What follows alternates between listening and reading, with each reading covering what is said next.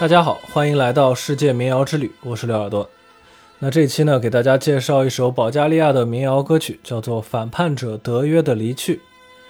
大家看到这期的标题啊，叫做“宇宙著名的绿林好汉”，可能会觉得我有点标题党啊。那我把这个故事说完，大家再看一看我到底有没有标题党。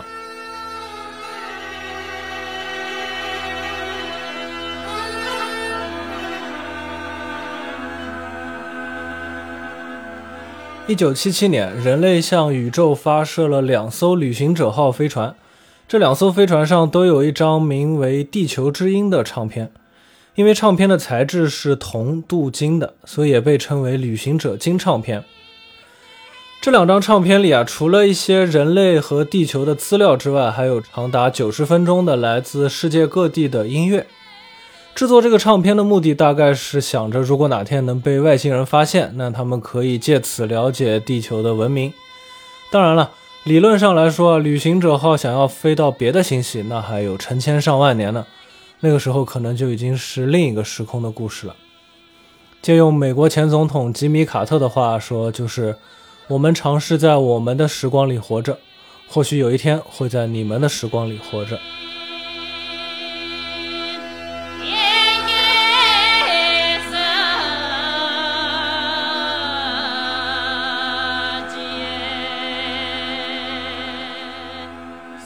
在这张包含了三十一段音频的金唱片里呢，有各国语言的问候，也有大自然的声音等等非音乐的内容。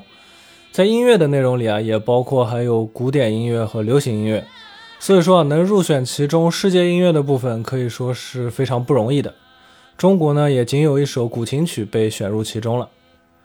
然而在这些音频当中啊，就有这样一首保加利亚的民谣，这首歌叫做《Israel ye Delio Haidutin》。我没有找到比较好的中文译名啊，就姑且自己把它翻译成“反叛者德约的离去”。那这首歌的主角呢，用我们的话说，就是一位劫富济贫的绿林好汉。那这就应该是送去宇宙的唯一一首关于这种类型的人的歌曲了。所以说啊，这期的标题叫做“宇宙著名的绿林好汉”，应该不过分吧。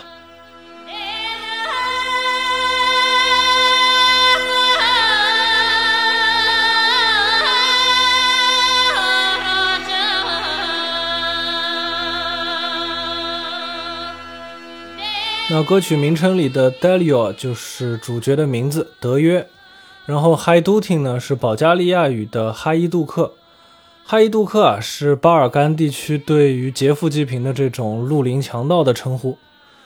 一些足球迷可能会听说过啊，有一个克罗地亚的球队叫做哈伊杜克，那这个球队的名字呢也是取自这样的典故。哈伊杜克是17世纪初到19世纪中期存在于巴尔干地区和中欧的一种非正规的步兵。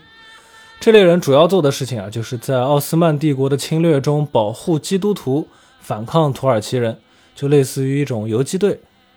因为当时呢，巴尔干地区被奥斯曼帝国占领了，所以这里的哈伊杜克就更有一种绿林豪杰的感觉。他们除了保护基督徒不被迫改信伊斯兰教。也会做很多劫富济贫之类的事情，当然了，他们劫的呢，主要都是土耳其的这些富人和高层。还要说一下歌名翻译的这个问题啊，因为如果有读者去查一些英文资料的话呢，会发现这些资料里的翻译和我的翻译不一致。歌名里这个 Israel 这个词本身的意思呢是出来，一般在英语的翻译里翻译成 come out。另外，我也看到一些资料呢，把它翻译成 become，就是成为。所以我一开始也想把它理解为“出来吧，反叛者德约”，或者是德约成为了反叛者。但是结合歌词的内容来看呢，这样翻译都跟歌词不太搭，而且也不是很通顺。直到我后来找到保加利亚本地人写的资料，才知道他们把它翻译成 “Delio Haiduk has gone”，就是反叛者德约离开了。这个时候我才恍然大悟啊，因为歌词本身呢就暗示了英雄德约即将被阴险的敌人给杀死。再加上这种如泣如诉的音乐，那这当然是一首唱给英雄的挽歌了。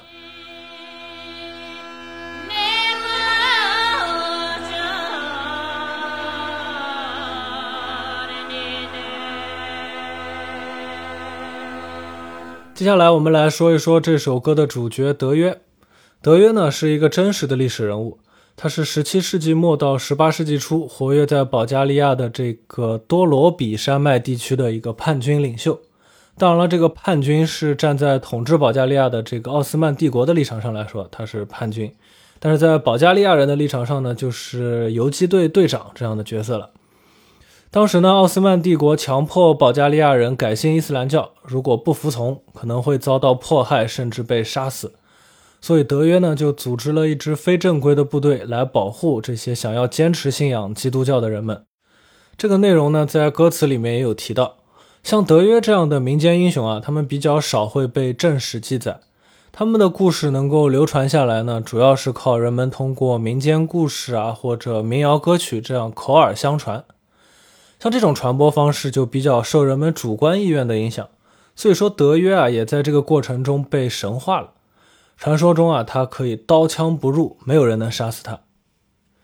德约的敌人发现他不能被普通的刀枪杀死呢，所以就做了一个局，他们让一个老妇人假装乞丐，从德约的手上讨了一个银币。当然，另一个说法是让这个老妇人从德约身上偷了一个银币。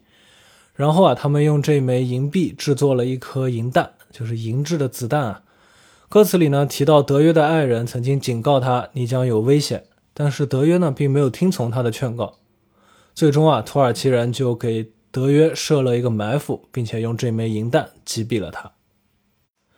在德约死去的这一个山坡上，有一块石头，被人们称为德约石。据说呢，至今这块石头啊，在每周五的早上都会流出鲜血。当然，这是一个传说啊，实际上呢，很有可能是露水和石头里的一些矿物质产生了什么反应，所以就变成了红色。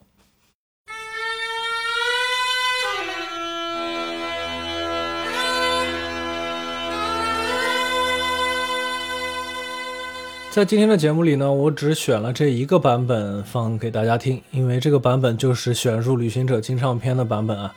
接下来呢，我们来试着分析一下这个版本。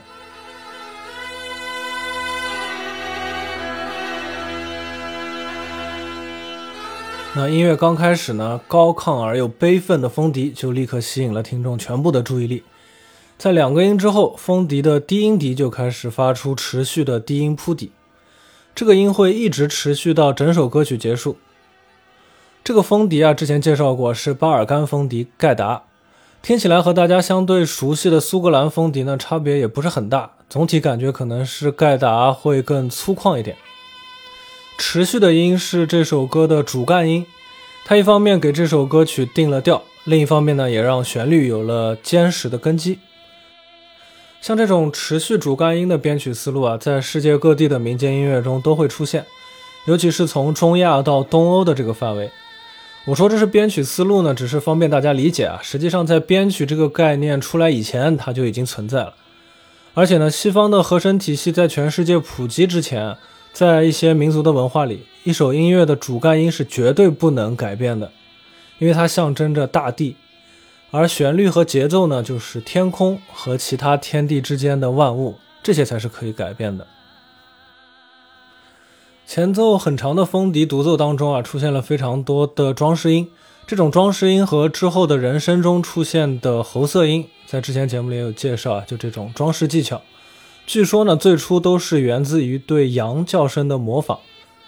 可见啊，在牧民的文化中，探索自然、动物与人的关系是他们很重要的一种精神生活。在这首歌曲里呢，人声的穿透力很强，可以说是慷慨激昂、如泣如诉啊。要知道，风笛呢可是可以作为战争中壮大气势、震慑敌人使用的乐器，所以呢，以这种乐器来作为伴奏演唱，人声如果没有巨大的力量，很容易就会被风笛给淹没了。虽然说啊，现在的扩音技术和分轨录音的技术可以解决这个问题，但是这样的唱法依然因为它无法替代的这种情绪感染力而充满了魅力。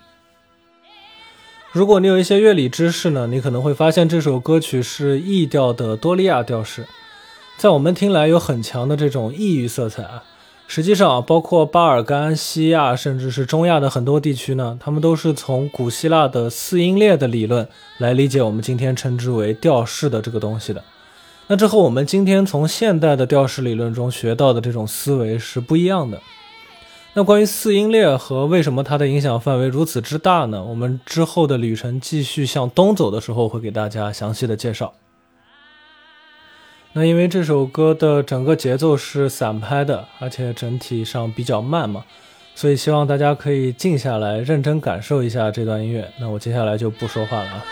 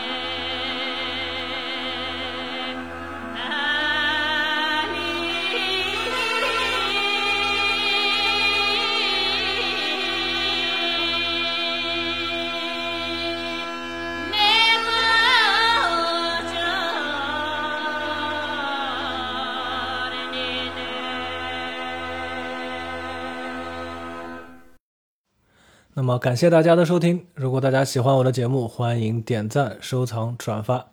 大家也可以在评论区与我聊一聊你们自己的想法。如果大家感兴趣的话，也可以在各个音乐平台搜索“刘耳朵”，找到我自己创作的歌曲和纯音乐。